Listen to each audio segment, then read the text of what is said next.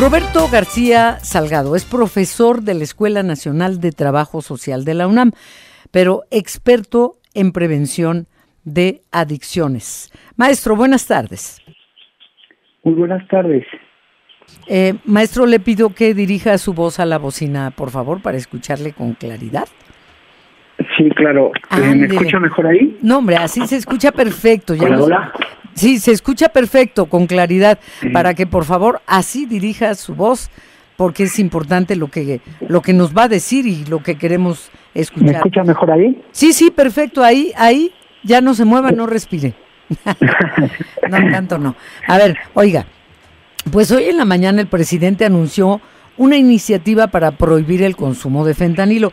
Ya sabemos las muertes que causa en Estados Unidos, 100 mil el año pasado, ya sabemos que el fentanilo es de lo más peligroso y adictivo, que lo mezclan con engaños en otro tipo de drogas para enganchar, que la regalan primero. La historia que ha sido de, de las drogas, que cada vez en México también se consume más, no solo el fentanilo, sino en general las drogas sintéticas. Entonces, además del fentanilo, por favor, Roberto, maestro, ¿nos quiere decir qué otro tipo de drogas sintéticas circulan en el mercado? Bueno, eh, muchísimas gracias por la oportunidad de compartir con ustedes esta eh, pues noticias de la mañana que matiza otra vez un poco la posición del presidente con algunas eh, noticias que suelen ser muy controversiales. En, en, en el país suelen estar circulando, eh, desde luego, drogas sintéticas que ya conocemos, como las llamadas éxtasis, conocemos también sustancias como los SPITs, que son las pastillas que se elaboran también con los que las SPITs, eh, que son estas pastillas como ajá, ah, por favor de nuevo dirija la voz a la bocina, ¿sí? Sí, sí, sí, estoy en el ah, teléfono justamente. Los sticks. Sí, eh, sí, hablaba yo del éxtasis, hablaba yo de, de, también la famosa LCD que se pone en diferentes este, papelitos o algunas sustancias que puede, algunos espacios en los que esta puede, puede utilizarse como un líquido que puede ser también eh, consumido. Bueno, son varias las sustancias que, que por, por tiempo ya en nuestro país están circulando. Mm, claro que el fentanilo hoy se convierte en un en una droga de, de mayor noticia y de mayor preocupación, pues evidentemente también por las por las repercusiones que esto tiene en Estados Unidos y sabemos que eh, la demanda de Estados Unidos por hacer esta presión política, pues eh, también genera otro tipo de, de, efectos en, en, el país con respecto a la droga misma, ¿no? Sí. Ahora ya sabemos también, eh, maestro Roberto García Salgado, que prohibirle a los niños y a los jóvenes pues resulta contraproducente.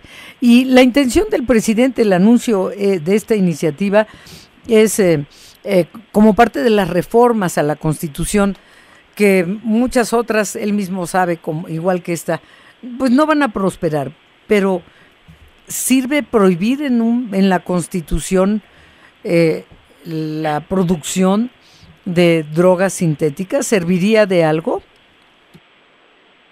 Mire, es importante plantearlo de forma muy tajante, quizá por la experiencia que ya tenemos desde junio de 1971 con la declaración de la guerra contra las drogas que hace Nixon y que abre todo este panorama prohibitivo en el mundo, que esa estrategia no ha funcionado.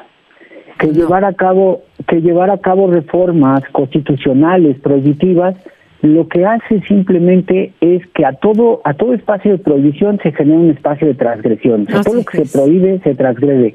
Entonces, me parece que el presidente está haciendo, eh, como usted bien lo plantea, una declaración que sabe lo controversial que esta que esta contiene, pero que en términos de efectos positivos no va a tener ninguno. Es decir, prohibir y hacerlo incluso con este matiz constitucional, lo único que hace es levantar pues, una serie de polémicas de orden político que en, en términos del consumidor de, de, a pie, en términos de las realidades que cotidianas en donde el consumo se, se lleva a cabo como una práctica, pues evidentemente eso no tiene ninguna repercusión. ¿no? no, no, la tendrá. Bueno, estaba recordando cuánto se cabildeó en el tema de la marihuana.